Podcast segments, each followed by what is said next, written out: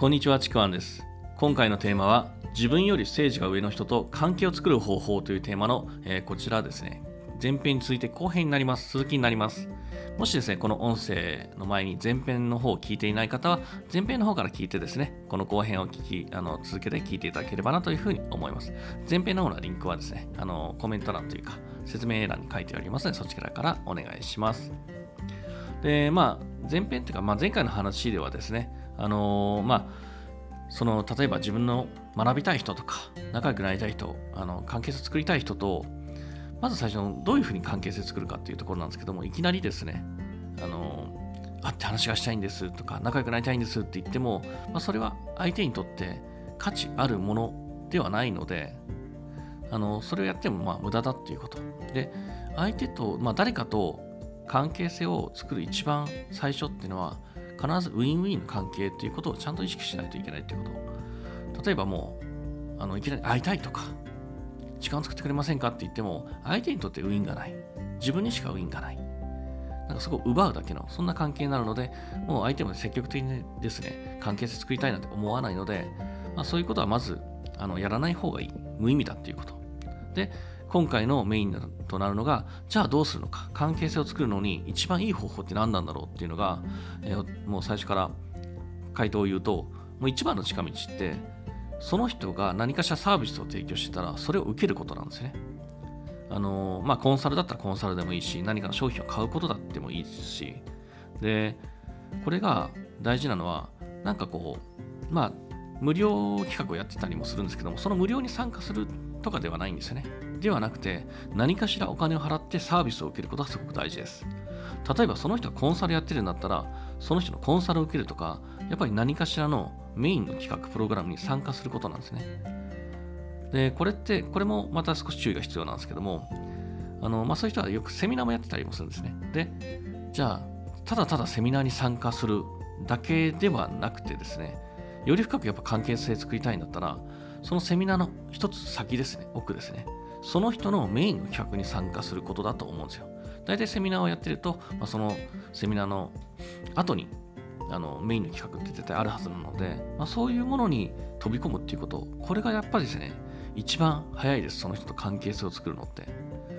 でただですねこういうふうに言うと何かに参加した方がいいとかお金払った方がいいって言うと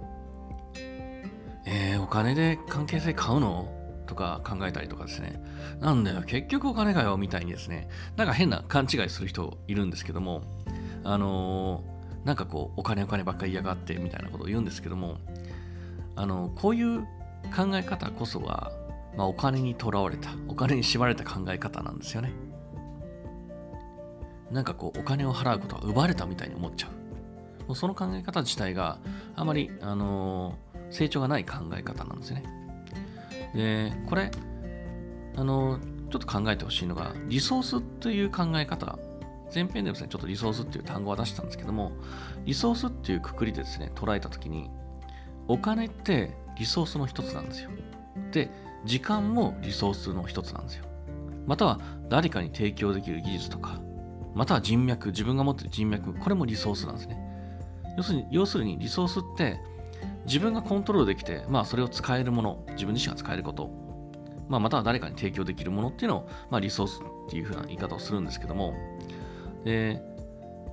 最初に言ったように関係性を作るにはまず最初にウィンウィンという関係性から入ることが大事って言いました。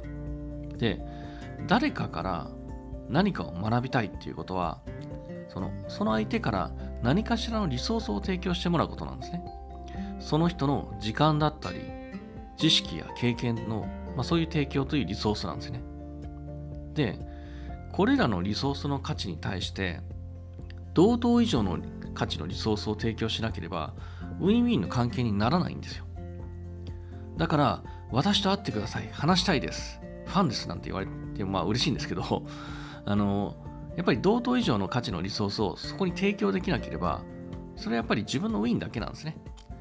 私と会ってください。その人のウィンだけなんですよ。